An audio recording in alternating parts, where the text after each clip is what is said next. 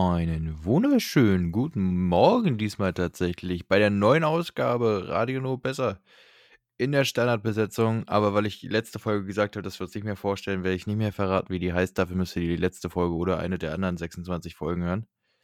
Kleinen Moment. Ähm, also, wie immer, Taske ist am Start und äh, ich, der. Schrömpi. Du mieser Penner. Ja, wir, keiner hat in der, wir, wir hatten, wobei, doch, wir hatten in der, in der, in der Abstimmung ein klares Ergebnis eigentlich. Ja, weil du einen deiner Freunde darauf angesetzt hast, das zu machen. Nö, weil der sich die Episode angehört hat und gesagt hat, yo, da werde ich direkt mitvoten. Dann hat er sich aber auf, auf Spotify angehört oder so und dann auf YouTube kommentiert, weil auf Nein, YouTube, auf YouTube. Nee, auf YouTube hatten wir eine 2 Minuten Watchtime. Da hat er garantiert nicht genau aus Versehen die Stelle gefunden. Doch. Die, nee, nee, das so funktioniert das nicht, mein Freund. Der ist nur auf das Video gegangen, um zu kommentieren. Ich habe sogar mit ihm geredet und der hat gesagt, oh, guck mal, da, ihr habt ja eine neue Folge released, ja, dann höre ich mir die mal an. Hat er durchgeskippt und, oh, ja, ich werde erstmal Das heißt, voten. die, die, Ja, die. Zahlen lügen nicht. Kannst ihn ja fragen. Ja, aber die Watchtime war trotzdem 2 Minuten 33. Wenn er durchgeskippt hat, dann ist das ein invalider Vote, weil er gar nicht weiß, wie lange die Diskussion und woher die kam und so. Das ist äh, hiermit abgelehnt.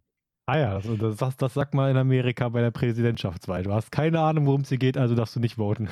Das wäre gar nicht mal so schlecht. Weil die ganzen Amerikaner ja so viel Ahnung von Politik haben, besonders die, die äh, Trump voten.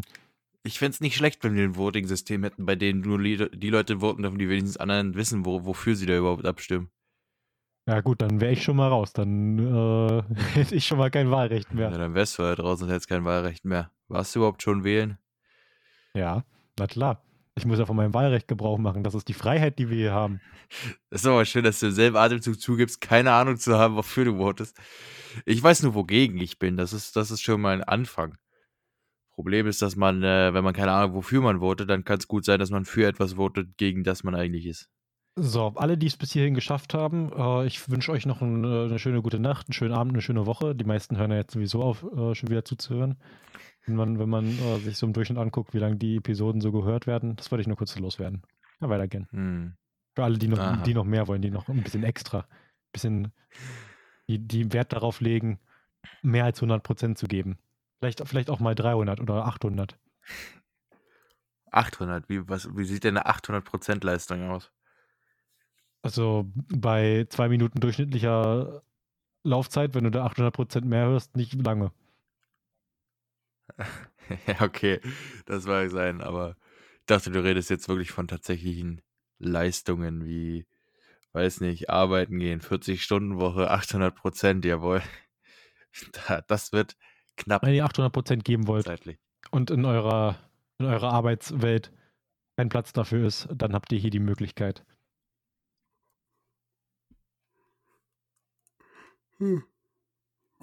Und die Müdigkeit, ja, wir nehmen da, wie gesagt, morgens auf.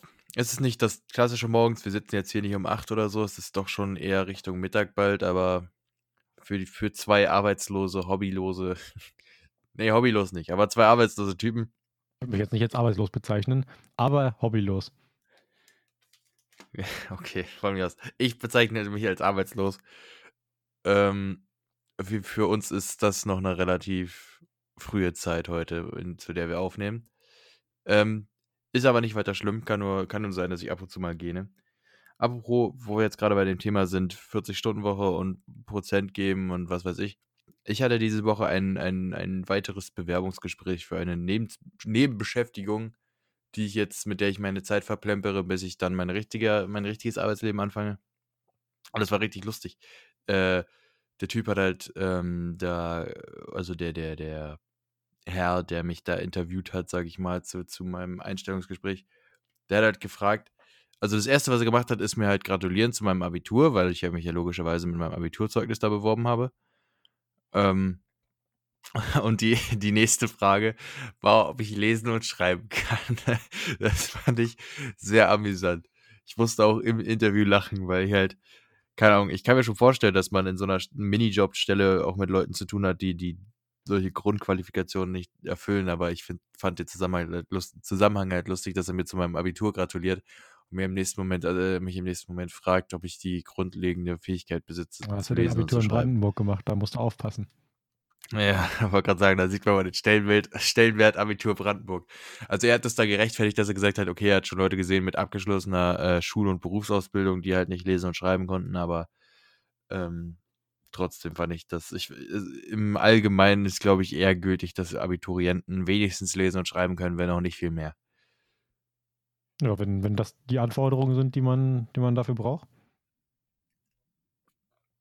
Siehst du, das ist gut, dass wir nicht pünktlich aufnehmen, weil das hätte ich vor äh, Montag früh gar nicht erzählen können, weil das Interview war erst diese Woche Montag und nicht innerhalb der letzten Woche, um die es eigentlich jetzt im Recall gehen sollte.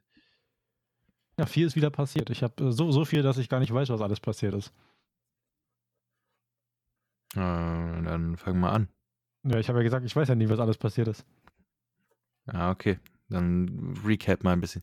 Ich weiß gar nicht, ich, mein Gedächtnis ist ja auch immer recht kurzweilig. Das heißt, ich weiß auch nicht alles, was äh, in der letzten Woche passiert ist. Ich glaube, das war bei mir eine sehr familienorientierte Woche.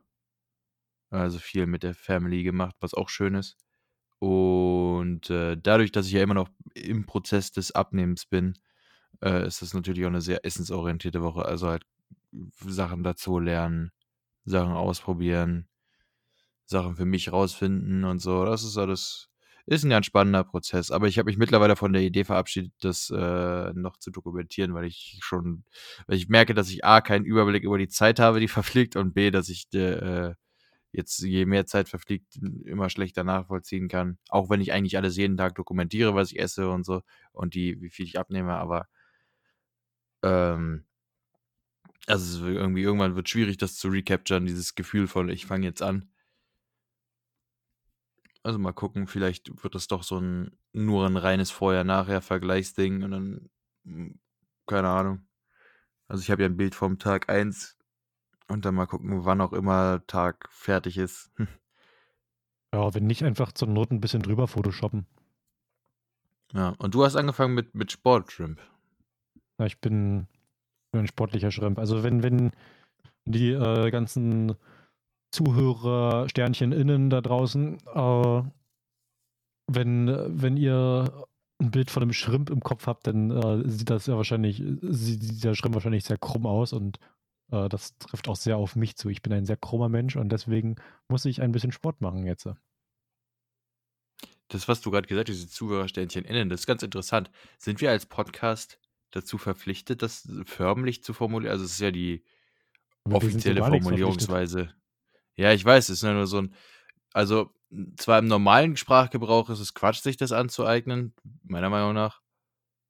Aber ich weiß nicht, ist es im Podcast, wenn wir, wenn wir eine breite Zuhörerschaft von allen möglichen Geschlechtern ansprechen, ist das dann wichtig, dass wir das so formulieren? Dass wir das generische Maskulinum überwinden im, im Rahmen unserer Hörexperience? Mm, da musst du halt äh, gucken, wo überhaupt das äh, generische Maskulinum kommt. Aber wenn du einen guten Zwischenweg äh, möchtest, kannst du einfach sagen, liebe Zuhörende oder Zuhörenden. Das ist, glaube ich, der einfachste Weg. da muss man sich nicht irgendwie förmlich... Liebe Zuhörenden und Zuhörendeninnen. Da muss man sich nicht irgendwie förmlich formulieren. Da kann man einfach, hallo, liebe Zuhörenden. Ach, am Ende interessiert es wahrscheinlich eh keinen. Wir haben ja jetzt nicht gerade Femnazis im, im Chat oder im, im habe ich Stream ja gar nicht, haha, ähm, wer ist das jetzt hier in den Kommentaren, die uns äh, dafür den Kopf abreißen, wenn wir das generische Maskulinum anwenden aus Versehen? Mm, ja, also mm. wo war ich jetzt? Genau, Sport machen.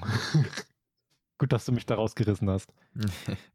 äh, ich mache jetzt ein bisschen Sport, ein bisschen Bewegung kann nicht schaden. Und äh, da bin ich auch gerade ein bisschen im Ausprobieren. Mal gucken, was sich so ergibt am Ende. Momentan mache ich einfach bloß ein bisschen Sport, um mich zu bewegen und um Sport zu machen. damit, ich, damit ich mich ein bisschen bewege in meinem Leben. Aber sonst. Mal gucken, was daraus wird. Normalerweise wird einem ja mal geraten, ein Ziel zu haben. Ich habe jetzt noch nicht so ein festes Ziel. Mein Ziel ist, mich zu bewegen. Und da ist so ein bisschen die Frage, in, ja, inwiefern hat man denn sein Ziel erreicht, wenn man schon aufsteht? Und äh, ja, aber bis jetzt äh, konnte ich mich ganz gut dazu aufraffen, auch an bestimmte Grenzen zu gehen. Also das klappt bis jetzt ganz gut. Hast du auch die Gewichtszunahme mit aufgenommen mit dem Sport oder ist das noch so ein Punkt, den lässt du später dann? Also ich habe ja nicht wirklich vor, Gewicht zuzunehmen, sondern mein Ziel ist einfach bloß, mich zu bewegen. Ja, war das nicht, hatten, wir nicht auch die Diskussion letzte Mal, dass du irgendwie leicht untergewichtig bist? Ja, ich war bis jetzt immer noch nicht überprüft, wo ich bin, also das ist äh, mir Okay. eigentlich Mann, und gut, das gut trotzdem kra- formuliert würde, würde mir das Schnurzpiep egal sein, aber äh, ich kann auch, ich kann es, äh, glaube ich, mit keinem Wort ausdrücken, wie egal mir das eigentlich ist. Da passt selbst Schnurzpiep egal nicht. Ähm, das, deswegen, ja, bis jetzt kein, kein Drang dazu, dass ich, dass ich das überprüfe oder im Auge behalte. Äh, Ja, gut, mir war so, als wäre wär das auch mal im Gespräch gewesen, aber wenn nicht, ist ja, das ist ja dein Ding. Aber dass du es nicht überprüft hast, das, ich bin ja hochschockiert, dass trotz unserem äh, hochmodernen BMI-Rechner, den wir damals in diesem äußerst produktiven Informatikkurs erstellt haben, das wäre das wäre ein Klacks für dich, dass du sofort. Ja, Mann, das war so schlecht. Das ist noch nicht lang genug her, damit ich öffentlich darüber ranten will, aber es, ist, es wird die Zeit dafür kommen. Dann werde ich jetzt mal darüber ranten. Also wir hatten äh, gemeinsam Informatikunterricht an der Schule und äh, dort haben wir einen BMI-Rechner äh, schreiben sollen. So, was möchtest du darüber sagen? Ich habe gesagt, ich will dazu gar nichts sagen. Du wolltest ja jetzt zu renten. Ich, ich, äh, und der BMI-Rechner war auch eine der wenigen Sachen, die ja wenigstens funktioniert haben, als wir fertig waren. Das, das ist so was, was man kritisieren könnte. Nicht der BMI-Rechner selbst, sondern die Tatsache, dass er zu den zwei oder drei Projekten gehört, die A, fast jeder fertig bekommen hat und B, die auch funktioniert haben dann. Ja, das war's, Ranten. Ranten äh, beim RNB-Podcast. Na, mega krass. Dann, Mann, du richtig edgy, richtig Kante gezeigt jetzt. Du hattest ja irgendwas zum Richtig Ranten. Ich habe hab polarisiert. nichts zum Ranten, was ich ranten könnte. Das stimmt überhaupt nicht. Du beschwerst dich noch mit am meisten über den Lehrer. Vor allem, weil du derjenige warst, der immer wusste, wie es besser ging. Ich, möchte noch Ich meine, du hast sogar ihn dazu bekommen, zu. Also weiß ich auch nicht besser. Das ist gelogen. Äh, nee, aber du hast zum Beispiel den Lehrer, da, du warst so genervt von dem, äh, von der Art und Weise, die, was wir lernen und wie wir es lernen, dass du den Lehrer davon überzeugt hast, eine andere Programmiersprache den Leuten beizubringen. Und er hat behauptet, er würde das dann machen, aber ich glaube, das ist gelogen, weil er irgendwann auch in Rente geht und bei uns hat er das nicht mehr gemacht. Ja, man muss die Leute einfach nur genug abfacken, um eine Änderung zu bewirken. Mm, Ja, toll. Das ist die Message, die man hier aus dem RB-Podcast mitnehmen soll. Wenn ihr die Leute genug abfuckt, dann machen die, was sie wollen. Ja, irg irgendwann geben die Menschen nach. Man muss, Oh man muss nur wissen, was den Menschen wichtig ist und dann voll auf die Kacke hauen.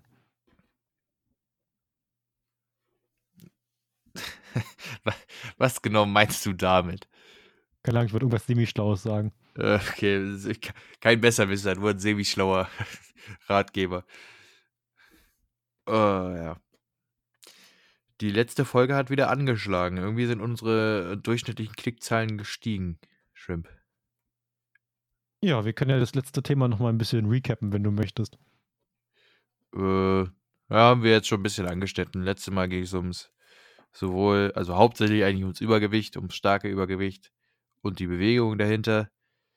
Ähm, äh, und wie wir dazu stehen, als auch äh, kurz angeschnitten um das Gegenteil, also Untergewicht äh, und damit in Verbindung stehende Krankheiten und ob man das alles so gut finden sollte oder nicht. Man kann sich das ja alles anhören. Die Folge ist und bleibt im Internet erhalten, äh, solange nicht irgendwer da irgendwelche Punkte findet, die man, die man bannwürdig finden kann. Aber ich glaube nicht, wir haben ja keine Namen gedroppt, außer halt die Show da, die, aber die ist auch im Internet, also die muss die Kritik abkönnen. Oder, nee, warte mal, die wurde ja schon eingestellt, oder? Diese, diese, ich kann mir den Namen davon nicht merken, diese Talks da, diese Kaya. Also, das war das Einzige, worauf du dich berufen hast, der Karakaya-Talk. Und ich glaube, der, Ja, der war ja ein Funkprojekt und der wurde eingestampft, weil die, so, sofern ich mich richtig daran erinnere, äh, das, äh, die haben einen Comedy-Preis gekriegt für ihre Arbeit und haben nicht mal gerafft, dass das, äh, dass sie damit verarscht wurden, weil die eigentlich Themen aufarbeiten wollten und äh, eher informieren wollten, als dass sie unterhalten wollten. Ich finde auch, also, ja, naja, damit ist das, da, darauf habe ich mich bezogen. Ja, es war halt, ich habe mich jetzt nicht äh, in, in, sämtlichen Medien, das, was du, das, worauf du dich beziehen wolltest, war ja dieser Instagram-Post und ich habe das mit diesem Talk da in Verbindung gebracht, weil es die einzigen zwei Punkte sind in meinem Leben, in der ich ernsthaft mit dieser Bewegung da konfrontiert war. Und das hat schon gereicht, um ein negatives Bild zu erzeugen. Äh, obwohl das bei wie so vielen Bewegungen im Kern ja eigentlich um eine gute Sache geht. Äh, und zwar einfach nur meistens um Diskriminierung zu mindern. Äh, bei den meisten Bewegungen geht es ja auch darum, irgendeine Form von Diskriminierung oder Rassismus oder Ausschluss oder irgendwie zu mindern oder äh, Menschen darauf aufmerksam zu machen. Mir ist, mir ist aber letztes Mal was sehr Interessantes aufgefallen. Und zwar, weil das war auch ein Grund, warum ich diesen Post genommen habe. Und ich habe mich ja vorher, bevor wir diesen Podcast aufgenommen haben, äh, komplett bedeckt gehalten, wie meine Meinung war. Habe mit dir nicht darüber geschrieben und habe gesagt, du sollst dir deine Argumente für die Episode aufbewahren. Ähm, und wie man dann auch bemerkt hat, und das war auch meine, meine, mein erster äh, Gedanke dahinter, warum ich das so machen wollte, ähm, da, dass du wahrscheinlich erstmal äh, voll raufhauen wolltest.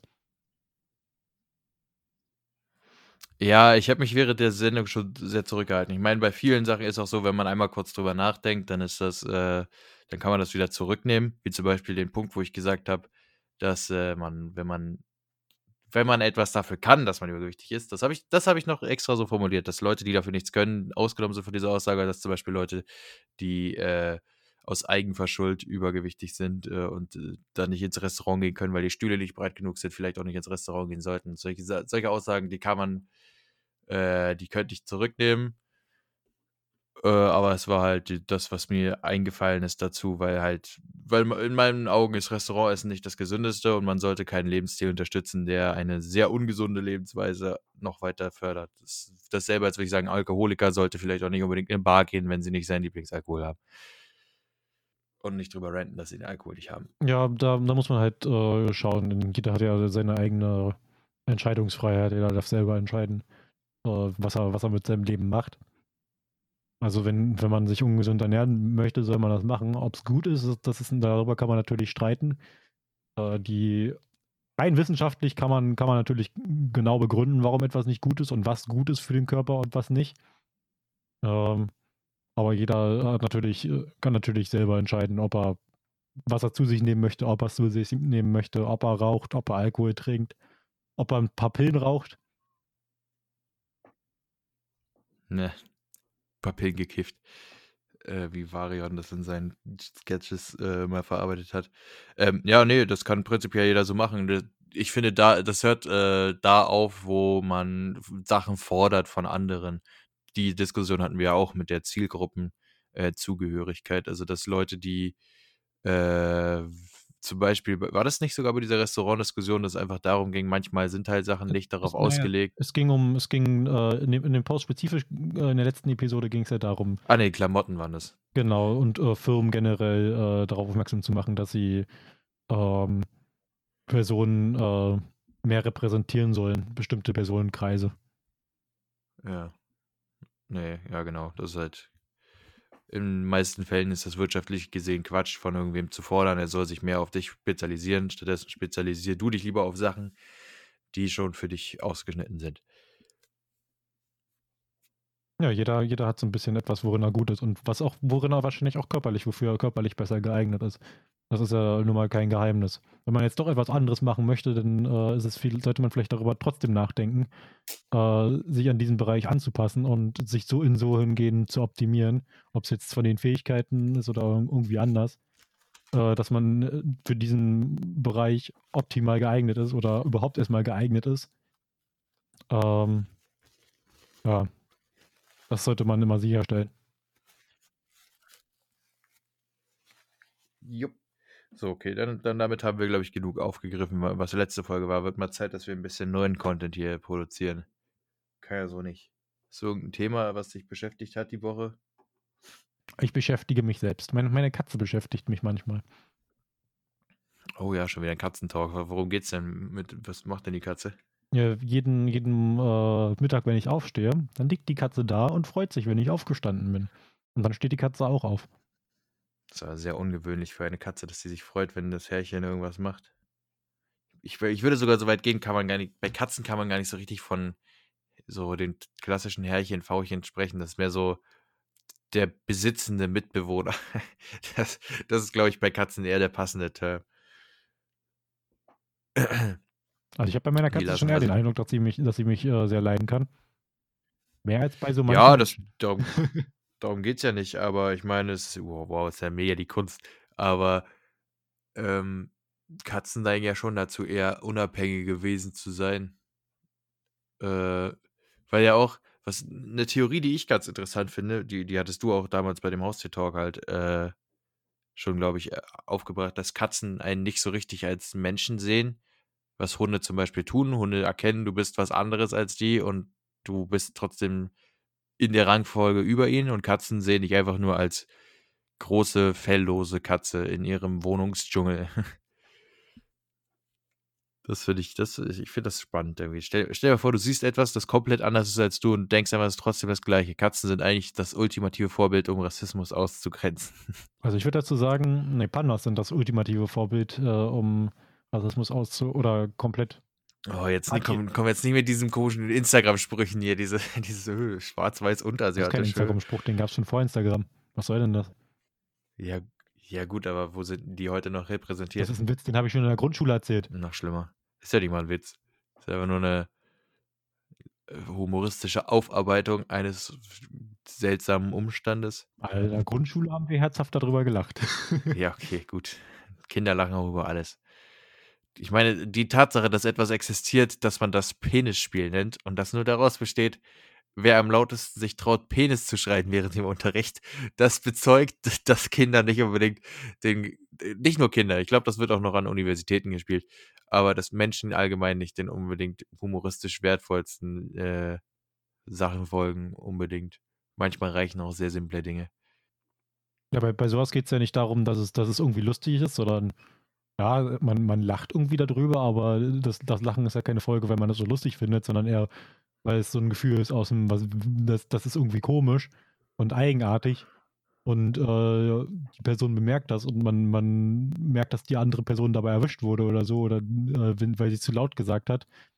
Und äh, dann, dann freut man sich so ein bisschen darüber, dass der der Angearschte ist und man selber das halt noch nicht laut genug gesagt hatte, um nicht bemerkt zu werden. Hast du das Penisspiel schon mal gespielt, Shrimp? Nö. Ich schon in der Oberschule. Und wir hatten eine Lehrerin, die hat konsequent versucht, das zu ignorieren.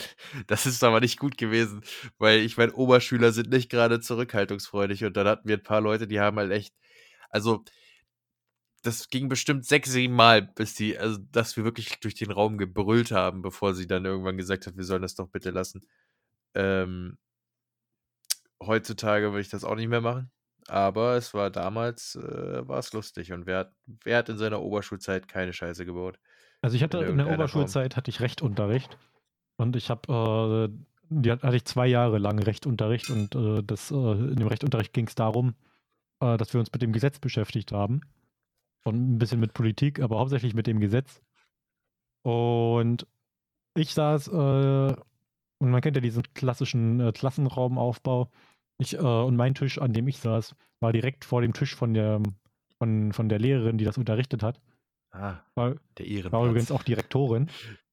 Und äh, ich bin regelmäßig in dem Unterricht eingeschlafen. Direkt dem Tisch vor, vor, der, vor der Lehrerin, die das unterrichtet hat. Und es ist ihr häufig nicht aufgefallen, aber ich habe eigentlich in jedem Unterricht, in jeder Stunde, die ich an diesem Tisch gesessen habe, geschlafen. Nice. Man hat aber auch irgendwie in der ersten Reihe so einen Freifahrtschein, einfach ein bisschen sich schlechter zu benehmen als die anderen, weil man automatisch gezwungen ist, besser aufzupassen, sobald man seine Störphase quasi wieder hinter sich hat. Ähm, das ist irgendwie etwas, das hat mir, das hat mich viele Jahre begleitet. Also ich bin jemand, ich war, ich war immer der, der zu viel geredet hat während dem Unterricht. Äh, aber auf der anderen Seite war ich auch zunehmend derjenige, der dann äh, sich mit am aktivsten beteiligt hat. Deswegen war das immer eine gute Balance bei den Lehrern. Bei, bei den Lehrern ist der Trick, du kannst der nervigste Bastard sein. Du kannst doch fast jeden Tag zu spät kommen. Hauptsache, du hast ein bisschen was in der Birne und wenn es drauf ankommt, weißt du Bescheid. Und dann ist, dann ist gut. Dann, können, dann sind Lehrer sehr bereit, mit äh, sehr viel mehr Mist äh, sich abzufinden. Ich möchte daran erinnern, dass dann teilweise Situationen in unserer Schule waren, wo zwar die Mädels im Hintergrund ruhig waren, also ein paar Bänke weiter hinten und äh, ich meine, ja, ich sage jetzt die Mädels, aber eigentlich ist das keine Spezifikation, weil meine Klasse am Ende außer mir nur noch aus Frauen bestand. Äh, und die wurden dann trotzdem angekeift, weil die haben sich zwar still und heimlich da irgendwelche Sachen auf Instagram angeguckt oder was weiß ich, während der 11. Klasse noch die Nägel lackiert oder so und aber die wussten dann halt aber auch nicht, wenn es dann wichtig wurde, was sie sagen sollen. Und das hat die Lehrer deutlich mehr genervt als ein Typ wie ich, der lautstark sich unterhalten hat während dem Unterricht. Ähm, sicherlich hat das auch nicht, ist das auch nicht spurlos an den Lehrern vorbeigegangen, aber je mehr Fragen, die mit wem wissen. hast du dich unterhalten, lautstark mit dir selber? Nee, man hat ja Sitznachbarn und am Anfang war auch noch äh, männliche Konsorten mit dabei. Also gegen Ende habe ich mich immer weniger mit den Leuten unterhalten, je weniger Typen in der Klasse war. Das heißt nicht, dass ich mich nie mit Frauen unterhalte, aber die meisten Personen in unserer Klasse waren jetzt nicht gerade die Type Personen, mit denen ich mich äh, unterhalten wollte. Und äh, ja, am Anfang, wie gesagt, viel unterhalten und dann, je mehr man aber auch merkt, wie der Flow so ist mit den Lehrern und so. Wir hatten manche Lehrer, ich meine, man muss auch sagen, in der 11. Klasse haben es alle noch irgendwie ernst. Also es gab zehn oder so, die haben es nicht ernst genommen, die sind aber auch direkt rausgeflogen danach.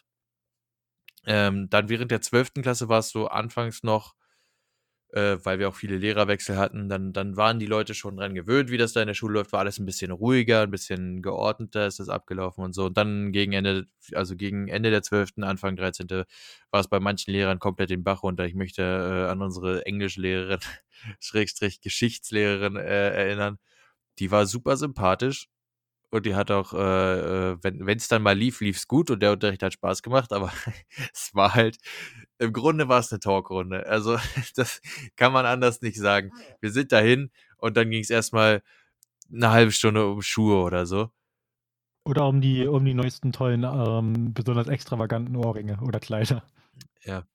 Ja, aber die, aber die haben auch, um fair, um fair zu sein, das lag nicht an der Lehrerin, sondern die, die Mädels in der Klasse, die haben sie auch wirklich, also das war das Erste, was sie angesprochen haben. Lehrerin setzt sich hin, macht euch eine PowerPoint-Präsentation auf hier, das wollen wir heute schaffen und dann geht's los. Oh, das sind aber schöne neue Ohrringe, Frau. Hm, hm. Weißt du, dann, äh, ja, danke und so. Dann, oh, die Schuhe müssen sie noch bestellen. Hier, ich habe was gefunden und dann geht's los. Dann zeigen sich gegenseitig die Schuhe und das klingt als wäre das so dieser klassische Rant darüber, ein Mann unter Frauen, aber es war, es, also das, das stört mich nicht, dass sie über Schuhe geredet haben. An sich hat es mich generell selten gestört, wie das da ablief, aber es ist eine nüchterne Bezeugung der Ereignisse, wie sie sich, äh, wie sie stattgefunden haben. Und da war selten so, dass wir wirklich mal das geschafft haben, was im Unterricht vorgenommen wurde. Besonders Geschichte. Ich glaube, es ist fair zu sagen, dass wir während der 13, also der ersten Hälfte der 13. Klasse eigentlich keine Geschichte mehr hatten, obwohl das regulär jedes Mal stattgefunden hat. Weil meistens haben wir es gegen Englisch ausgetauscht, weil Englisch irgendwelche wichtigeren Themen zu besprechen noch hatte. Oder wir haben halt das, was in Geschichte wir versucht haben, uns vorzunehmen, nicht wirklich geschafft. Ja. Schön, dass du, das, schön, dass du die Zeit nochmal aufgelebt hast. Ja. Ich glaube, vielleicht haben, haben ja einige Zuhörerinnen und zu, ein, einige Zuhörende haben sich ja vielleicht auch wieder zurückerinnert an ihre Schulzeit und äh, nochmal noch mal so ein bisschen durchlebt, was, wie, wie das damals war. Naja, hoffentlich nicht. also, keine Ahnung. Ich glaube, da haben viele Leute vergleichbare äh, Erfahrungen. Was ich zum Beispiel nicht hatte, was eine Erfahrung ist, die viele zu, zu, äh, zu scheinen, also zu haben scheinen, war irgendwie, dass die einen oder zwei Lehrer haben, von denen sie fest überzeugt waren, dass die Lehrer sie gehasst haben. Ich weiß nicht, wie man Aber so das, schnell das, zu war ja, das, das wurde ja auch kommt. generell immer, im- gefühlt missverstanden. Ich würde das einfach mal so sagen. Dass, Ja, äh, dass einfach, wenn, wenn der, wenn der, der oder die Lehrerin halt einfach ein, ein, bisschen, ein bisschen strenger ist und ein bisschen äh, die, die Grenzen, die, die die Person zieht, auch äh, wirklich dann ähm, anwendet und auch tadelt, dann, äh, dass, dass man das dann auch schnell als äh, die Person kann mich nicht leiden empfindet. Einfach weil, weil die Person halt ein bisschen mehr so wirkt, als, äh, als würde sie ja nicht leiden können, aus der subjektiven Einschätzung Ja. heraus. Aber wenn man da ein bisschen drüber nachdenkt, also es, man braucht sich einfach nur normal den Leuten so verhalten, wie sie halt selber ihren Unterricht abstecken. Das ist bei Lehrern ein bisschen schwieriger als im normalen Alltag manchmal. Aber eigentlich sollte das kein Hindernis darstellen für einen, für einen sozialen Menschen. Wobei mir kommt gerade mir kommt gerade eine Person in den Kopf, bei der es ziemlich fair ist zu sagen, die, die Lehrerin hatte diese Person gehasst. Ich rede von einem gewissen jungen Mann, der nicht lange bei uns war und dessen Name mit M anfängt. Weißt du, wen ich meine? Nur bestimmt nicht. Äh, ich rede von, von Matheunterricht. Und äh, du, du, du weißt, du weißt, wen ich meine, oder? Wahrscheinlich. Das ist jetzt wichtig für die, das ist jetzt wichtig für die Geschichte. Sag einfach ja. Wir, wir gehen ja nicht weiter darauf ein, wie die Person heißt oder sonst was. Sag einfach ja. Wir, wir können einfach mal den Namen verraten. Er hieß Johannes. Und jetzt kannst du deine Geschichte erzählen. Das ist gelogen, aber ist egal. Es ist auf jeden Fall, ich will gar keine große Geschichte erzählen, vor allem, weil das alles auch noch nicht so lange her ist und im Zweifel, wenn das irgendjemand hört, ähm, dann ist das, fällt das nicht so gut auf die Lehrerin zurück, die allgemeine ziemlich gute Lehrerin war, muss ich sagen. Zwar eine extrem strenge, aber die hat es gewusst, was sie tut.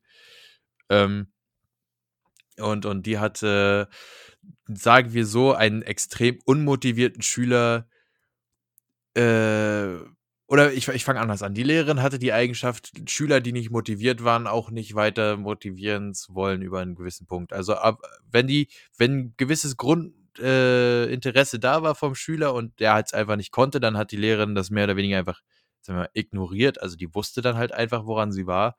Aber wenn sie wirklich mitgekriegt hat, dass ein Schüler aktiv keine Lust hat, das zu tun, was, äh, was sie vorsieht, das, dann hat sie auch ganz schnell äh, dieselben Karten, also quasi dem Spiegel vorgehalten und, und einfach gesagt, ja, okay, wenn es dir egal ist, dann werde ich meine Energie nicht darauf verschwenden, äh, so zu tun, als wäre es mir nicht egal. Ähm, und sie hat das in zwei oder drei Situationen nicht in die nettesten Worte gekleidet, in solche Situationen. Also bei einem Schüler ganz spezifisch, das war interessant, wie sie es formuliert hat. Und dann gab es Situationen, wenn halt irgendwie ganze, der gesamte Klassenschnitt voll für, n, für Arsch war, dann hat sie auch mal gesagt. Also, ich glaube, du wirst dich noch an die, an die Boot-Metapher erinnern. Also, äh, da ging es darum, dass das Abitur so eine Art Ruderboot oder so ist. Äh, irgendwie in die Karriere. Und dann hat sie gesagt, also ich sehe hier nur zwei Leute, die schon im Boot sitzen. Das warst einmal du und ich glaube noch irgendwer, keine Ahnung, irgendeins von den Mädels, ich weiß nicht. Äh, und der Rest mu muss gucken, dass er nicht untergeht, so vom Ding her. Und dann, dann gab es ein paar unangenehme Situationen, in denen ich durch Zufall auch mal in dem Test eine gute Note hatte. Und dann hat sie hat auch die Eigenschaft, so weißt du, so, sie wollte, dass die Klasse dich hasst. Also wenn, wenn du was gut gemacht hast, dann war das so, dass, die, dass sie das auch extra gesagt hat, also im Gegensatz zu anderen. Wenn alle gut waren, dann natürlich nicht so besonders, aber wenn zum Beispiel 90% der Klasse voll verkackt haben, äh, und dann eins, zwei Leute da ein richtig überdurchschnittliches Ergebnis hatten, die nicht normalerweise ein überdurchschnittliches Ergebnis hatten. Also das war auch wieder nichts Speciales. Aber wenn du eigentlich normalerweise ein dummer Bastard warst, so wie ich, und dann doch mal irgendwie es geschafft hast, dir eine gute Note zu erschummeln, äh, äh weiß, es klingt falsch. Ich habe nicht geschummelt, aber halt mal ab und zu gelernt. Ähm, Mensch, da hast du richtig krass reingeschummelt. Dann hat sie aber, dann hat sie aber auch, dann hat sie aber auch sichergestellt, dass, dass die Klasse dich dafür hasst. Also sie hatte wirklich, das war dann so ein Ding, hier, ihr seid alle, also jetzt übertrieben, ihr seid alle dämlich wie 10 Meter Feldweg, außer Tusky. Der hat's, Mann, da habe ich mich gefreut. Da habe ich glatt den Champagner zu Hause aufgemacht, Party geschmissen, Nachbarn eingeladen, eine Grillparty, habe allen die Note gezeigt, richtig krass. Und die tut dann auch so, als hättest du da die, Einstein-mäßige Ergebnisse, aber eigentlich hast du irgendwie eine, eine 3 plus oder so, während alle anderen halt eine 4 minus haben. Und dann wirst du trotzdem da hervorgehoben, als wärst du der neue Messias. Äh, und das Problem ist, dann hasst dich deine Klasse nicht nur, sondern dann kommt die auch zu dir, wenn die irgendwelche mathematischen Fragen hat. Und das hat, das hat mich bis zum Ende der 13. verfolgt, dass immer mal wieder zwei, drei Leute zu mir kamen und mich nach Matheformeln gefragt haben. Und ich musste jedes Mal sagen, du, ich habe keine Ahnung. Das Mathe ist, das kann von heute auf morgen kann ich es können und von dann wieder beim nächsten Thema verstehe ich nur Hauptbahnhof. Und, und das, die, die Lehrerin hat sehr verstanden, diese, diese allgemeine Wahrnehmung der Klasse sehr zu lenken von, von den Schülern. Mann, das war mal ein Monolog. Ja. So, jetzt kannst du wieder was sagen. Also, wir haben, wir haben ja auch schon einige Tipps rausgehört, wie, wie du es geschafft hast, dann am Ende doch das Abitur zu erlangen. Und äh, das sind nochmal Tipps, die kann, die kann ich auch nochmal für jeden hier wiederholen. Schummeln, ja. Und zwar lernen ist besser als abgucken und äh, schummeln. Das habt, habt ihr ja gerade gehört. Ähm, das das äh, funktioniert besser und ist auch, ist auch äh, viel gefährlicher und riskanter. Ähm, vor allem, wenn man, wenn man faul ist und lernt weil man dann äh, sich nur auf bestimmte Teilgebiete beschränkt und genau äh, nur die Anzahl an Aufgaben lernt. Und das ist dann äh, insofern riskant, dass man, dass man nicht genau weiß, was rankommt was? und man äh, ungefähr das lernt, was man sich vorstellt, was rankommt. Und dann ist das äh, sehr kritisch, wenn es dann doch nicht rankommt. Das, also, wenn, wenn ihr richtig mit dem Feuer spielen wollt, dann schummelt ja. ihr nicht, sondern dann äh, lernt Voice Crack des Todes. ich muss immer sagen, ich war, ich war immer ehrlich dumm. Also wenn ich was nicht wusste und keine Lust hatte zu lernen, dann habe ich einfach akzeptiert, dass halt eine schlechte Note dabei rumkommt.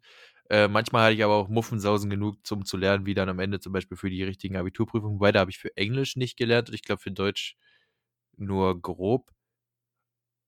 Äh, wobei habe ich Deutsch, ja, Deutsch habe ich geschrieben, okay. Äh, und und ähm, das Einzige, wo ich wirklich, äh, wo, wo ich richtig krass gelernt habe, war für die mündliche äh, Informatikprüfung. Generell für mündliche Sachen habe ich immer gelernt, weil das war peinlich, wenn man es nicht wusste.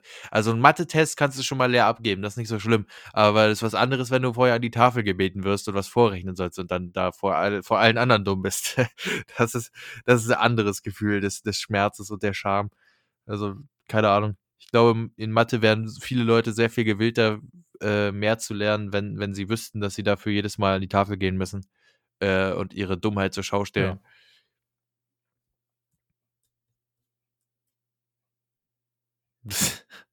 Gut aufgegriffen, das Thema. äh, wie, wie, sind wir jetzt eigentlich bei dem Thema gelandet? Wir sind, wo, wo, wo waren wir denn, wo sind wir denn hergekommen? Von der Fettshaming-Nummer da, von Sport, Ernährung. Ja, okay, viel mehr haben wir noch nicht besprochen. Aber ich würde sagen, das war genug Rückblick in die Schulzeit. Wir könnten ja nochmal ein anderes Thema jetzt aufgreifen. Blicken wir nach vorne. Ja, jetzt in die Arbeitslosigkeit erstmal.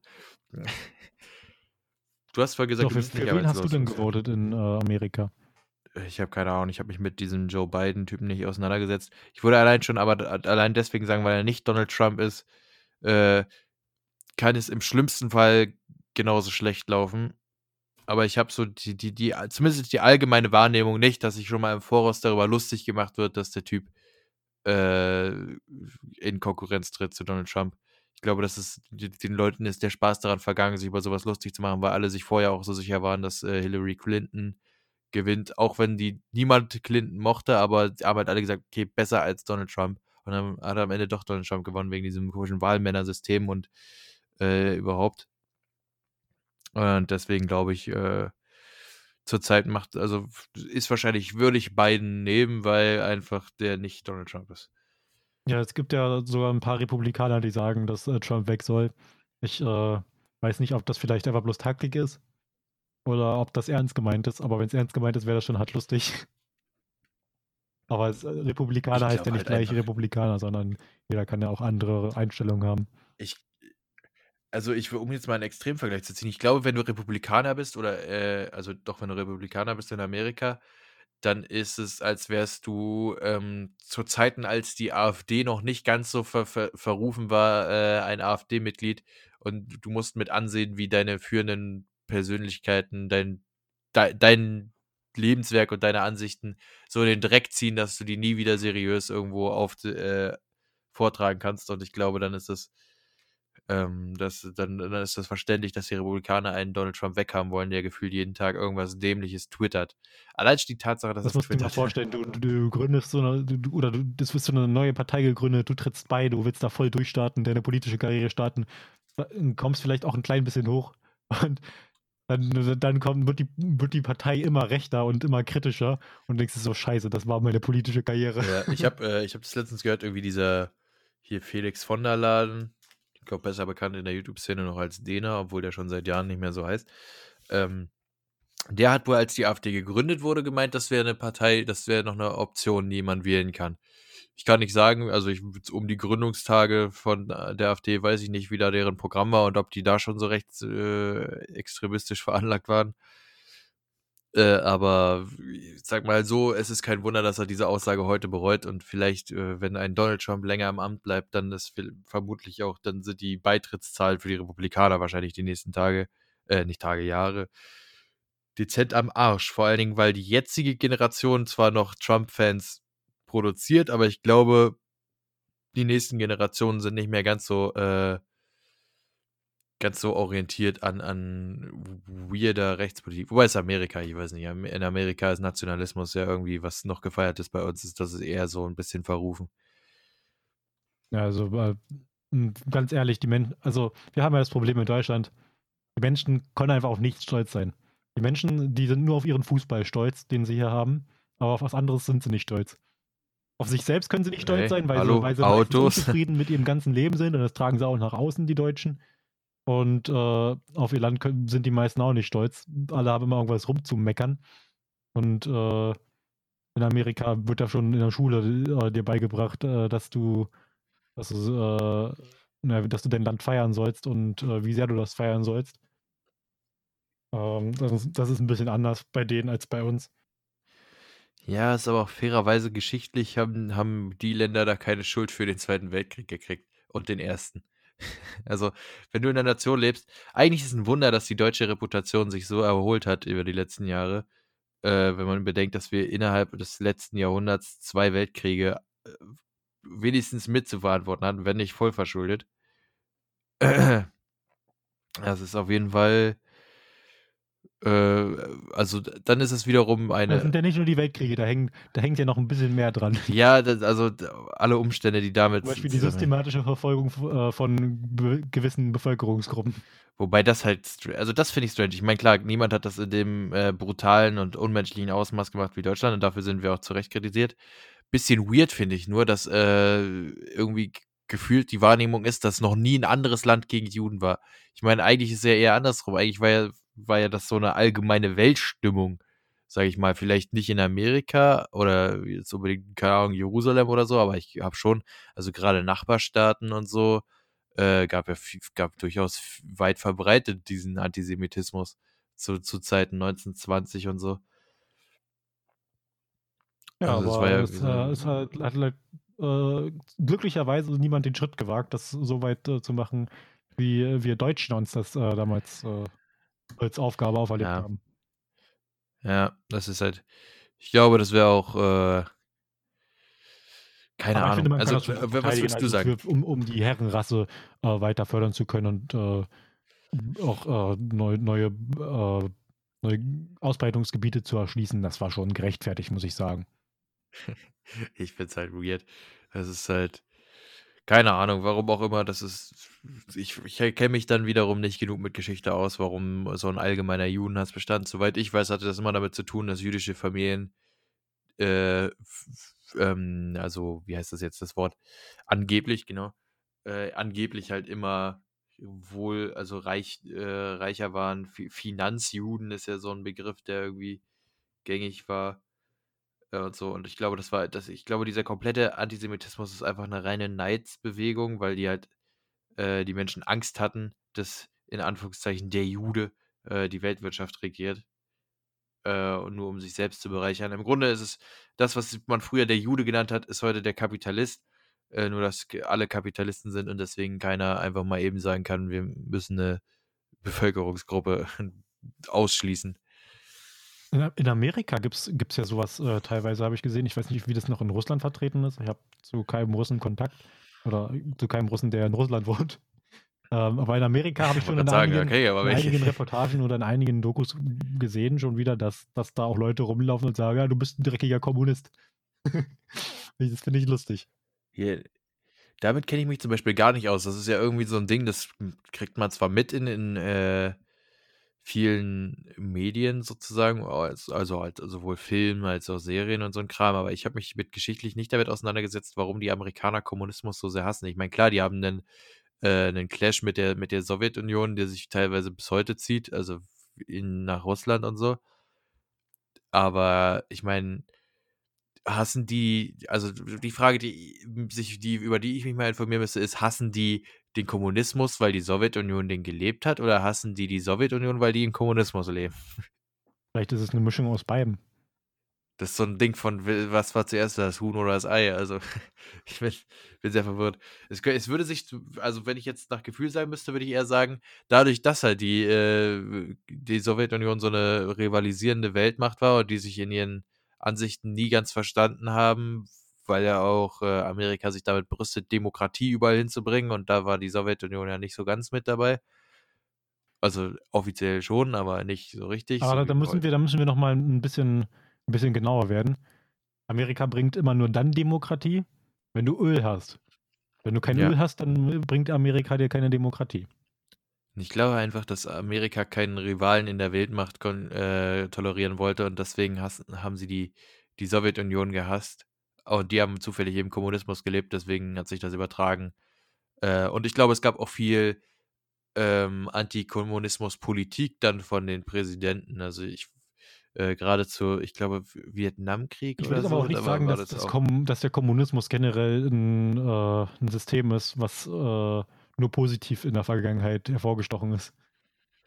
Nein, das funktioniert halt. Also der Kommunismus funktioniert nicht. Genauso wie der Kapitalismus eigentlich nicht funktioniert. Also, was heißt, es funktioniert nicht? Es geht schon.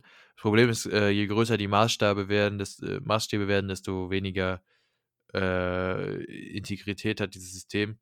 Weil Kapitalismus ist jetzt halt, dass es viele, äh, viele arme Leute gibt und wenig Reiche und dann äh, Reiche, die auch viel mehr haben, als sie sollten.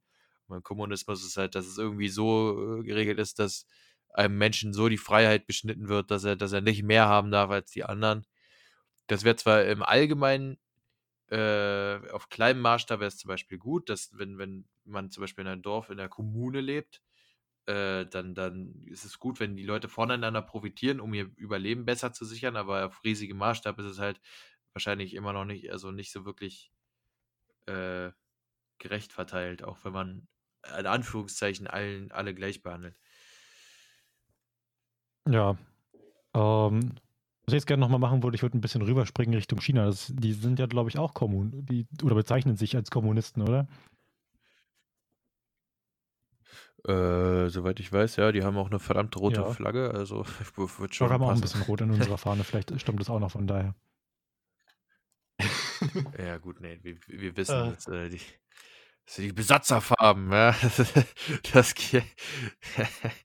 Wobei, das könnte stell dir mal vor, wir sein, hätten so eine, so eine Fahne, die so gemischt wäre aus der, aus der Fahne, der Flagge der USA. Dann was, was gab es noch? Großbritannien? Frankreich? Frankreich und die äh, und Ja, so, Sowjetunion. so eine Flagge so richtig schön gemischt. Ist das nicht angeblich das, worauf, also diese Leute, die die Flaggen immer die Besatzerfarben nennen, ist das Am nicht so, dass so sie eine, so das eine so sagen? vielgeteilte Flagge, so ein bisschen, so ein bisschen wie die, wie die Flagge von, äh, von äh, den Vereinigten Königreichen. Aber dann, dann, also so richtig schön vielgeteilt und dann so von, von jeder Fahne so ein bisschen drin. So am besten noch so so. zusammengeflickt. Ja gut, aber sowas Buntes würde ja irgendwie ein bisschen ausarten in so eine Flagge, die dann der LGBTQ-Plus-Community-Flagge äh, eine, eine Konkurrenz macht. Also ich finde die LGBTQ Plus äh, Flagge schön. Das ist ein schöner, äh, ein schöner Regenbogen.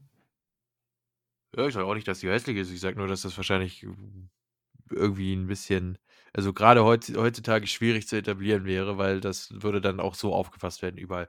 Nicht, dass das falsch wäre, aber es ist irgendwie komisch, wenn ein ganz, also weiß nicht, ist das weltpolitisch komisch, wenn sich ein ganzer Staat mit seiner Flagge äh, dazu positioniert, dass, dass er diese Community unterstützt? Ist das, ist das strange? Mm, Ich meine, das ist ja auch eigentlich eine, eine eigentlich ist es ja auch eine, auf der einen Seite eine, eine ähm, internationale Bewegung und auf der anderen Seite kann ein Staat ja auch keine politische Meinung nach außen tragen für äh, die Die Gesamtbevölkerung. Sache ist, du, du sendest damit ja nicht nur, nicht nur ein Signal innerhalb deines Landes, sondern außerhalb von deinem Land. Also es, es macht, und die, die, der größte Sinn hinter diesem Signal ist ja nur für den Zeitraum, wo es in der gesamten anderen äh, Welt noch nicht wirklich anerkannt ist. Und du trägst dann diese Meinung nach außen mit deiner, mit deiner Flagge. Und äh, dann, wenn es aber eine, irgendwann eine gesellschaftliche Änderung gibt oder die Änderung so weit vorangeschritten ist, dass äh, die restlichen Teile von der, von der Welt auch diese Meinung vertreten, dann äh, macht diese Flagge zwar immer noch Sinn, weil du vertrittst es, aber es hat nicht mehr so eine Kraft, wie wie es vorher war. Also es würde wahrscheinlich mehr Sinn machen, äh, keine Ahnung, am, wenn wir jetzt äh, mal auf Deutschland bezogen, am Reichstag noch so eine Flagge ranzuhängen, als äh, die, als unsere Flagge zu ersetzen oder neu zu gestalten. Wann ist das eigentlich wieder in Mode gekommen, das Reichstag zu nennen? Ich bin der Meinung, ich habe damals noch im Geschichtsunterricht gelernt, dass man das nicht mehr Reichstag nennen soll, weil es halt, äh, weil es in den Nazi-Zeiten so genannt Also für wurde. mich ist einfach das Reichstagsgebäude, das hat sich in meinem Kopf so festgesetzt. Ja, aber irgendwie, keine Ahnung. Ich weiß noch, also, dass ich das komisch finde, wenn Leute das so nennen, weil eben, wie gesagt, ich das irgendwann mal beigebracht gekriegt habe, dass das zu Nazi-Zeiten so hieß und dass es jetzt halt Bundestag heißt. Also wenn ich jetzt äh, auf die auf die wirklich äh, sehr intellektuelle Seite Wikipedia gehe, steht da das Reichstagsgebäude inoffiziell auch Bundestag. Und Inoffiziell äh, Bundestag? Ich würde sagen, okay, egal. Das heißt schon anscheinend Reichstagsgebäude. Okay, strange. Ja, gut, dann hatte ich nur eine Lehrerin, die nicht wollte, dass wir uns mit, äh, mit Nazis beschäftigen als, als Kinder. Das hatte ich, das hatte ich sowieso, das war so ein Ding, das hat sich durch meine Kindheit gezogen. Ich war interessiert an Geschichte, aber irgendwie hatte ich äh, Leute um mich herum, die nicht wollten, dass ich mich damit ähm, zu sehr beschäftige mit den Gräueltaten der Geschichte. Spezifisch mit dem Nazireich. Also, wenn ich überlege, ich habe immer, wie oft ich im Wohnzimmer vorm Fernseher saß und mir irgendwelche N24-Dokus über äh, Hitler seine Geheimwaffen und so angeguckt habe und dann kam meine Mutter rein und hat den Fernseher ausgemacht, weil sie nicht wollte, dass ich mir Nazis angucke. Finde ich auf jeden Fall lustig. Irgendwie habe ich gerade nochmal einen Schluck trinken hier, Kloß im Hals.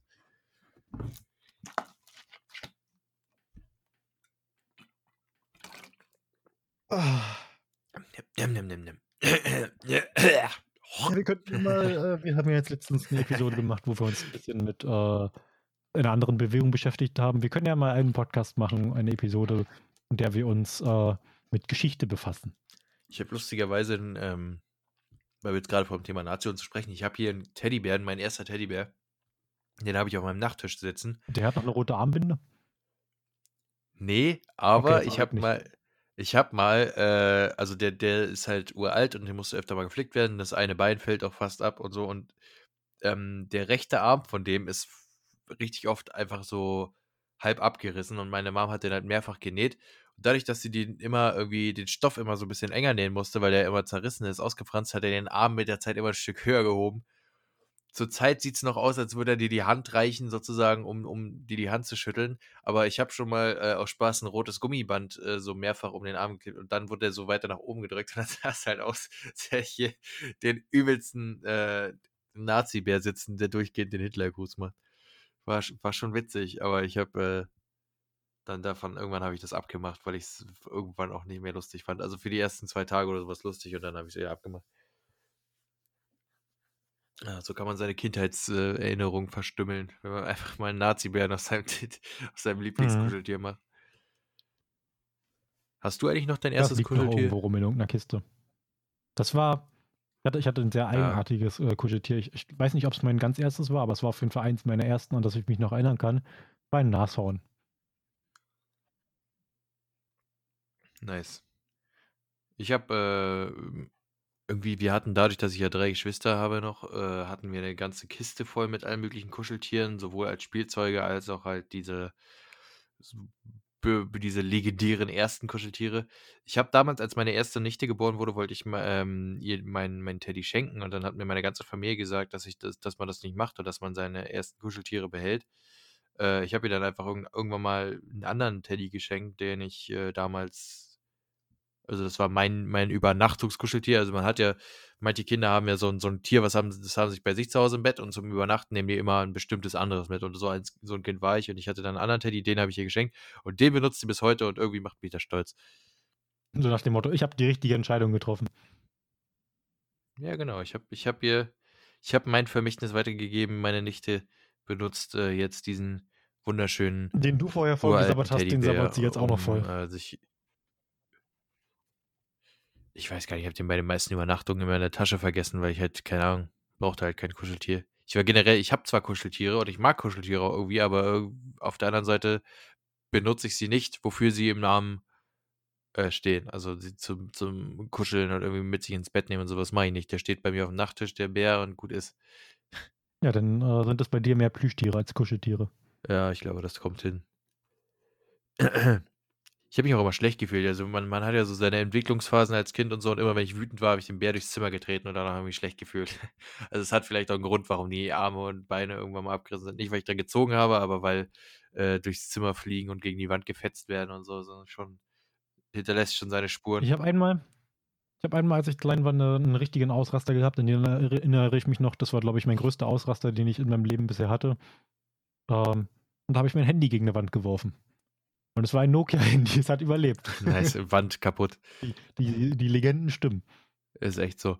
Ich hatte auch mal ein Nokia-Handy, das äh, war dann schon mit Touchscreen, aber immer noch, das war so ein Schiebeding, weißt du, das war, hatte zwar Touchscreen, aber dann konntest du so schieben und dann hatte es noch eine komplette Tastatur.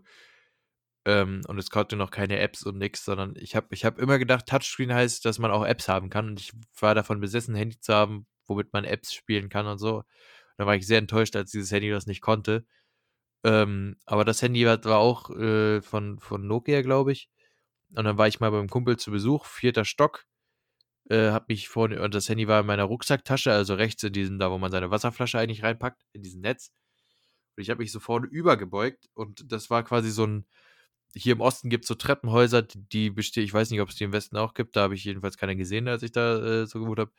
Auf jeden Fall gibt es hier diese Standard-Ostblöcke, sage ich mal, und da gibt es Treppenhäuser, die sind wie Spiralen. Also da in der Mitte ist ein großes freies Viereck, wo basically nichts ist, damit das Licht von oben äh, durch die Decke durchscheint bis ganz unten. Und äh, ich habe mich nach vorne gebeugt und das Handy ist rausgeflogen und es ist aus dem vierten Stock bis ganz nach unten ins Erdgeschoss gefallen. Und das Einzige, was passiert ist halt, dass der Akku rausgefallen ist und den habe ich wieder reingesteckt und da war noch nicht mal ein Riss in der Scheibe.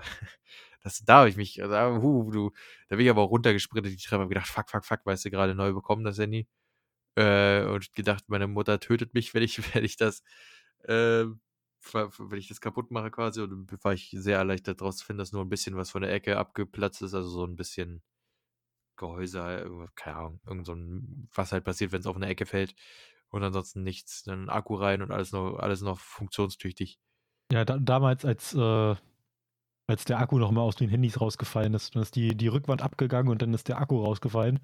Und dann war das Handy aus und dann musste man das Handy wieder aufheben und zusammenbauen. Und das gibt es ja heutzutage nicht mehr. Wenn das Handy runterfällt, dann ist das das Einzige, was du hast, ist erstmal erstmal äh, dieses, dieses Spiel äh, mit, äh, mit der Wahrscheinlichkeit, wenn du das Handy umdrehst, ob, ob die Rückseite oder das Display gerissen ist, dann guckt man erstmal. Fällt auch prinzipiell auf die, aufs Display erstmal. Ja, das ja. ist wichtig. Wie, wie, so ein, wie so ein Buttertoast.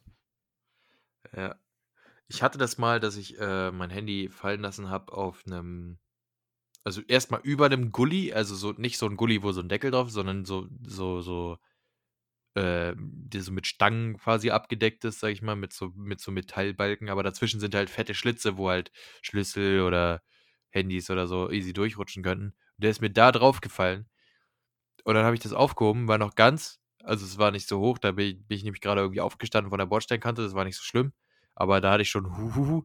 Weißt du, da bin ich zwei Meter gegangen, dann ist mir nochmal runtergefallen und das war dann so eine Beton, diese Betonplatten, die man hier im Osten als Straßen benutzt, sage ich mal. Also diese, diese Gussplatten oder was weiß ich, die da einfach hingelegt werden und so, die sind ja so richtig schön grobkörnig. Da sind die ganzen kleinen Kieselsteine schön oben auf der Fahrtoberfläche noch mit drauf.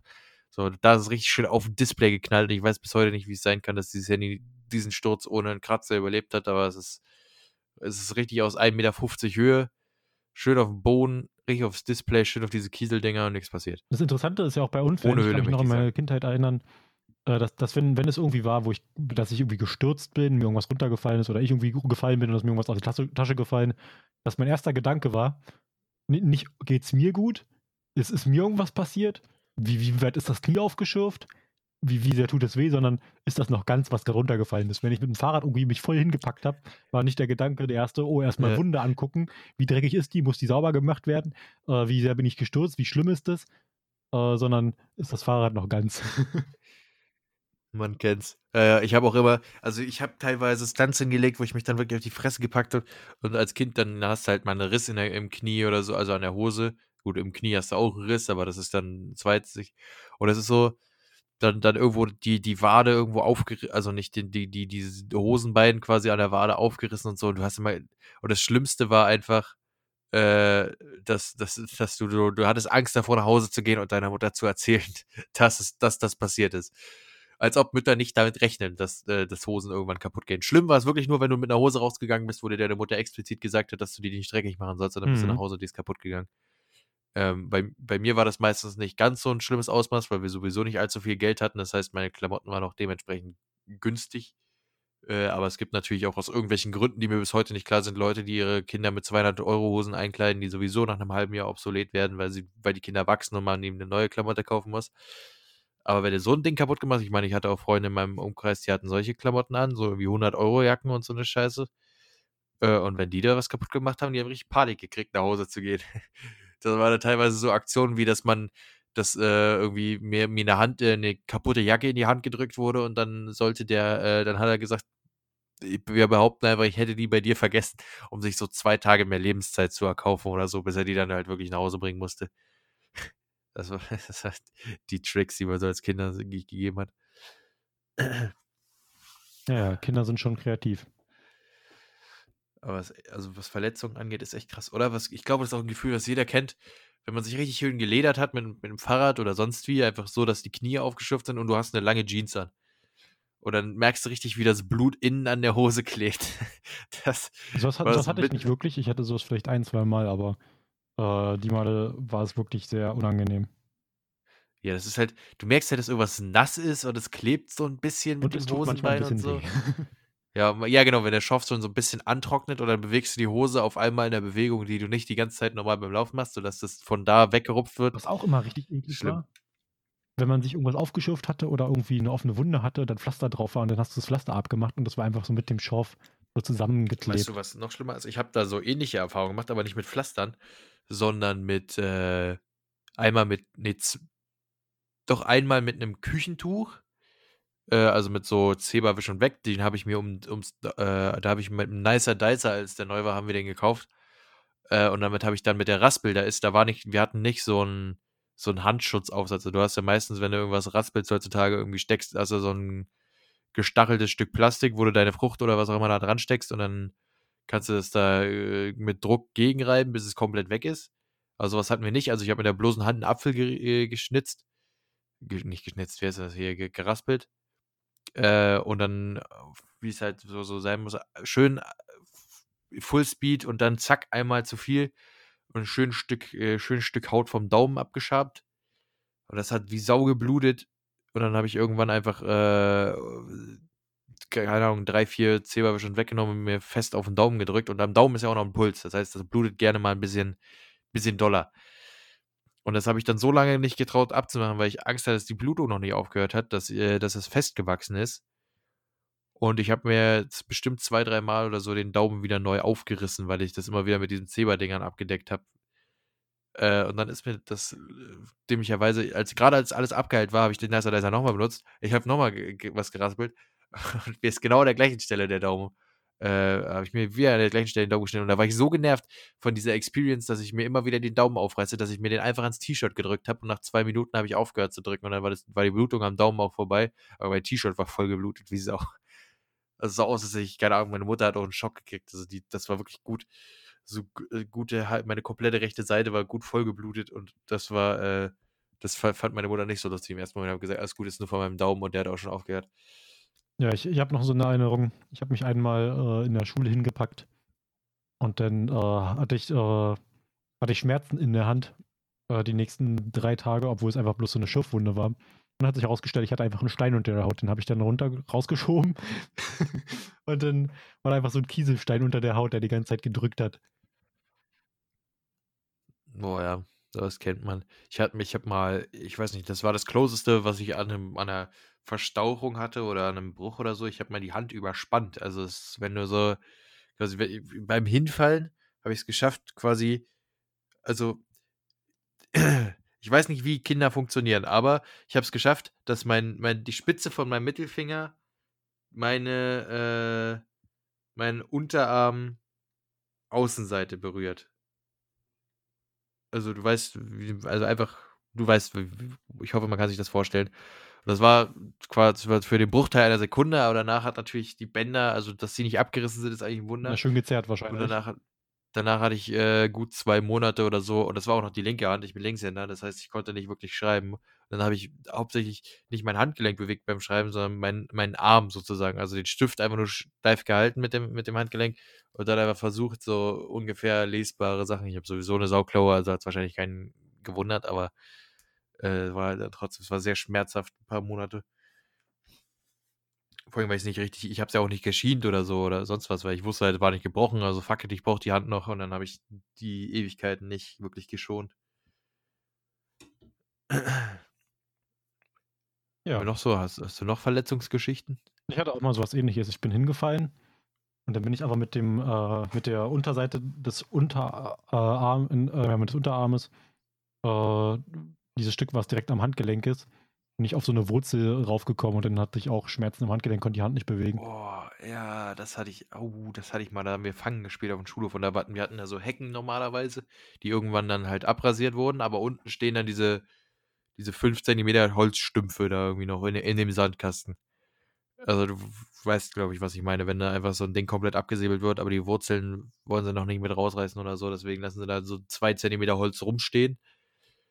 Und das habe ich nicht gesehen beim Rennen und dann bin ich da mit, ich glaube gar nicht, irgendwas mit einer dünnen Sohle, irgendwie so Sneaker, die schon halb abgelaufen waren, oder also so, so, wo kein Profil mehr dran war oder so. Bin ich da volles Rohr draufgetreten und Alter, ich schwöre dir, wenn, wenn ich die Schuhe nicht angehabt hätte, wäre der, wär der Holzstumpen durch meinen Fuß durch. Also das, ich bin auf der Stelle wirklich, das, das war nicht so ein, so ein drüberrennen und danach merken, es tut weh, sondern wirklich, das war so ein, sobald der Druck auf den Fuß kam, ja, das Bein, der komplette Körper hat nachgegeben, mein Körper hat akzeptiert, dass er jetzt stirbt, äh, weil, weil das einfach, das war, das war, das war, also ich möchte fast so weit gehen zu behaupten, das war schlimmer als barfuß auf Lego treten.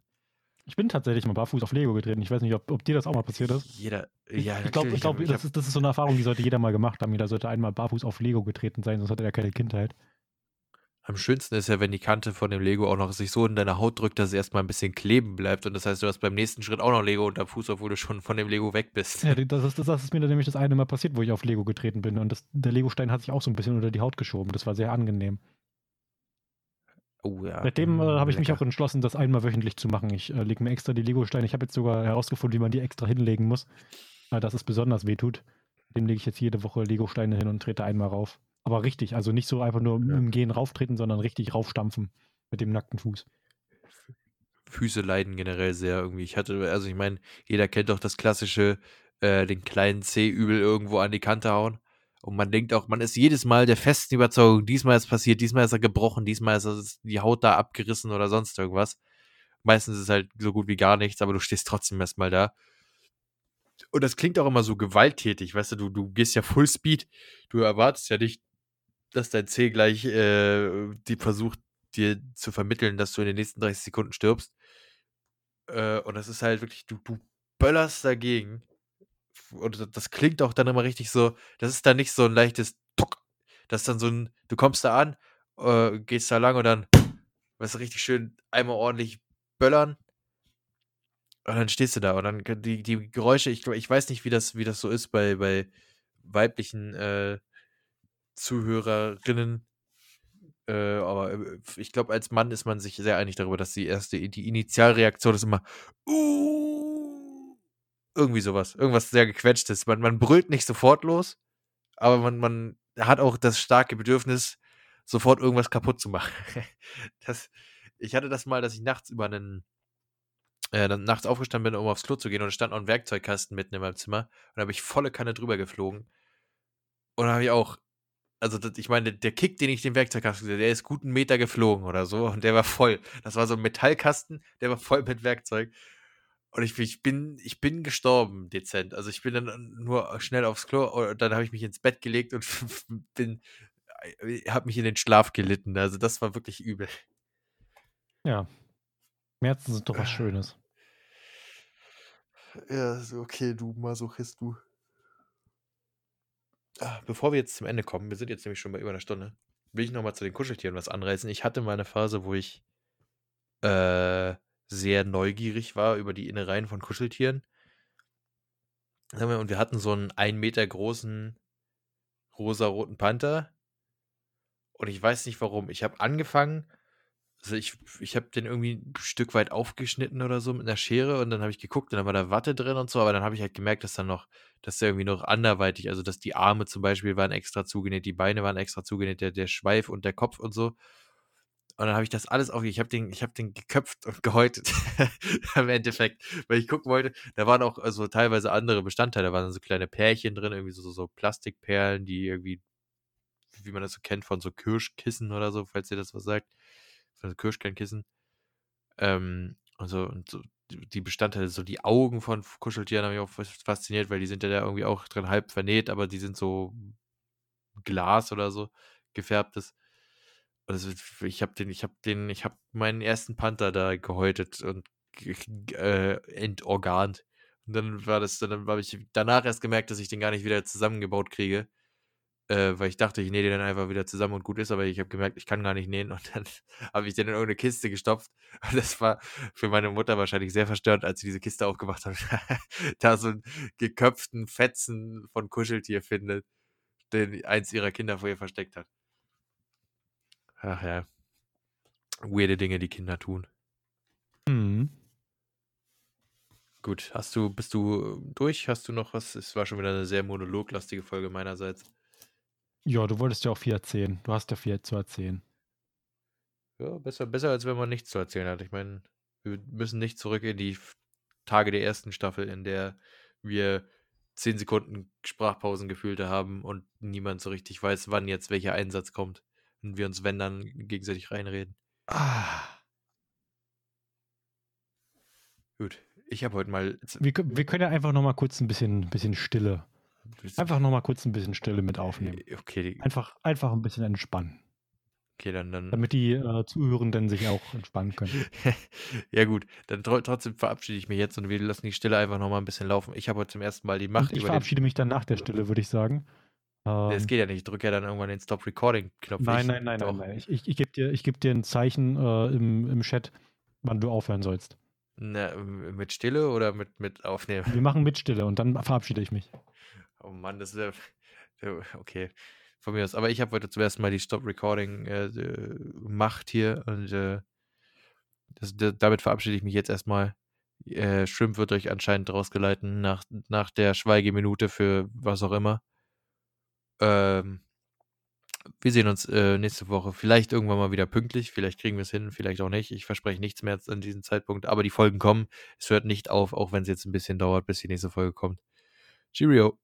Genau, und jetzt, jetzt erstmal ein bisschen, ein bisschen Stille. Genießen.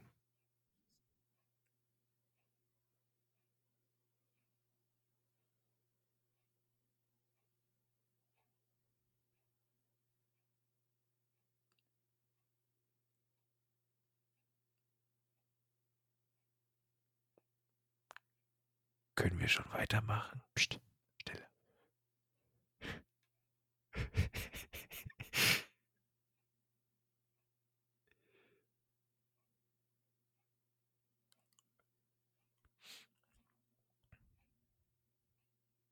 So.